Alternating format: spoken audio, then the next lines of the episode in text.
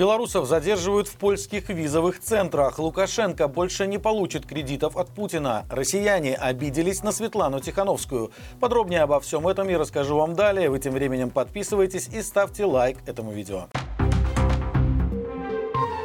Силовики начали задерживать белорусов прямо в визовых центрах. Об этом сообщила польская газета «Выборча» со ссылкой на свои источники. Изданию стало известно о нескольких случаях, когда чекисты арестовали посетителей центров, когда они приходили за готовыми документами, но вместо Польши оказывались в тюрьме. Речь идет о белорусах, которые участвовали в протестах 2020 года. Источник предполагает, что сотрудники учреждения могли делиться с силовиками информацией о составе семьи и отпечатками пальцев.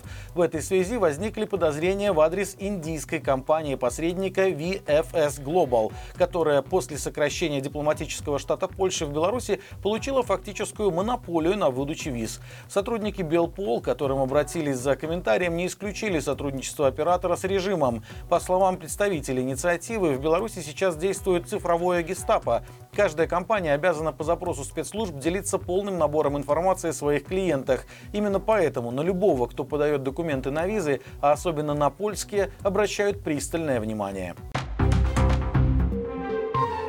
Частные инвесторы просят ограничить доступ Беларуси к российскому капиталу из-за невыплат по еврооблигациям. Соответствующее обращение было направлено в Министерство экономики России инициативной группой из 200 физических лиц и 30 организаций, которые требуют признать Беларусь недобросовестным заемщиком. В письме отмечается, что официальный Минск не выполняет свои долговые обязательства с лета 2022 года. До начала выплат инвесторы требуют прекратить межгосударственное кредитование режима со стороны РФ.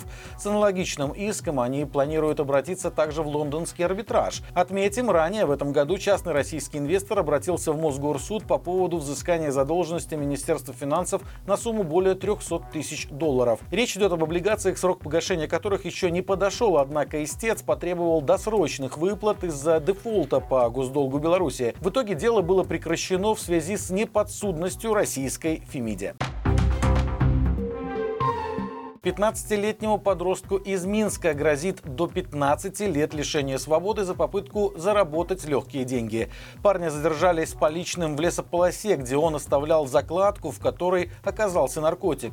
Как выяснилось, задержанный откликнулся на сообщение в мессенджер от анонимного работодателя, который пообещал быстрый заработок.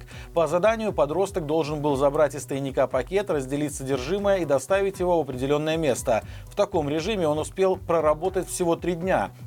Теперь на него заведено уголовное дело за незаконный оборот наркотиков. Ответственность по этой статье наступает с 14 лет. Отметим, в Беларуси крайне жесткое антинаркотическое законодательство. Под его действие зачастую попадают несовершеннолетние, которые получают сроки больше, чем взрослые за убийство. При этом организаторы преступного бизнеса практически никогда не попадают на скамью подсудимых. Следствие просто не может их найти. Поэтому важно помнить, какими последствиями могут грозить предложения из мессенджеров о якобы легальном и и быстром заработке. Светлана Тихановская дала резонансное интервью, в котором поделилась подробностями о паспорте Новой Беларуси и вызвала негодование российской оппозиции. Народный лидер отметила, что в настоящее время ведутся переговоры с министерствами всех стран о признании альтернативного документа. По ее словам, политики, с которыми она встречается, не дают категорических отказов о признании, но осознают, что для этого потребуется волевое политическое решение. Тихановская также подчеркивает, что проект паспорта не имеет аналогов в мировой практике, поэтому у белорусов в эмиграции миграции есть шанс создать совершенно уникальный прецедент.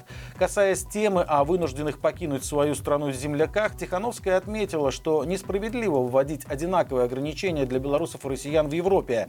По мнению политика, у большинства россиян сохранились имперские амбиции, чего нет у белорусов, которые в общей массе не поддерживают военную агрессию против Украины.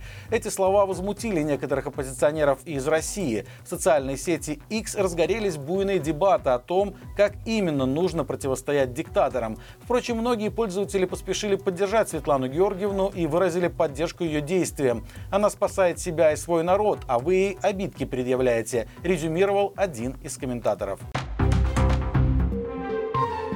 Помимо традиционных клещей и комаров, белорусских грибников в лесах подстерегает еще одна неприятная напасть. Об угрозах нападения так называемой лосиной вши или кровососки рассказали эпидемиологи. Это насекомое, как следует из названия, обитает в основном на оленях и лосях, но также может забираться в шерсть других животных, от собак до кабанов. На человека вши нападают обычно по ошибке, почуяв тепло. Цепляются они в основном за волосы и одежду, причем оторвать их крайне проблематично. Случаи заражения человека от кровососок неизвестны, однако последствия укусов бывают неприятными. Волдыри, зуд и аллергические реакции. Проще всего подцепить такого пассажира в безветренную погоду, поэтому специалисты рекомендуют носить в лесах закрытую одежду и пользоваться репеллентами. Напомним, в этом сезоне повысилась активность разных насекомых. Осенью Минскую область атаковали божьи коровки, а летом наблюдалось нашествие ос и шершней. Известны случаи гибели людей после укусов. Недалеко от КГБ открылся и, судя по всему, тут же закрылся очень странный бар. Заведение так и называется. Очень странный бар. Дело в том, что там можно послать бармена или даже подушить гуся. Конечно же, игрушечного. Хозяева заведения говорят, что там не шутят на тему политики и религии, но предлагают отводить душу на официанты. Те к этому уже будут готовы. В меню есть бургеры «Двойничок», а также коктейль с названием «Секс не будет». Впрочем, буквально спустя сутки после появления новости об открытии с баром начало творить что-то непонятное. Его инстаграм на 2500 подписчиков за ночь неожиданно опустел, и с утра там не было ни одной публикации. Судя по всему, на него пожаловался кто-то из Ябатика. Чекисты только и рады были отреагировать. На момент записи выпуска еще непонятно, работает ли заведение вообще, но уже можно сказать, что у него стремительно начались проблемы. Друзья, наши выпуски вы можете слушать в формате подкастов. Они доступны на всех основных площадках Яндекс Музыка, Apple Podcast, Spotify, CastBox и другие. Слушайте, отправляйте друзьям и будьте в курсе происходящего. Спасибо вам за подписки и лайки под этим видео. На этом у меня все. До встречи завтра и живи Беларусь!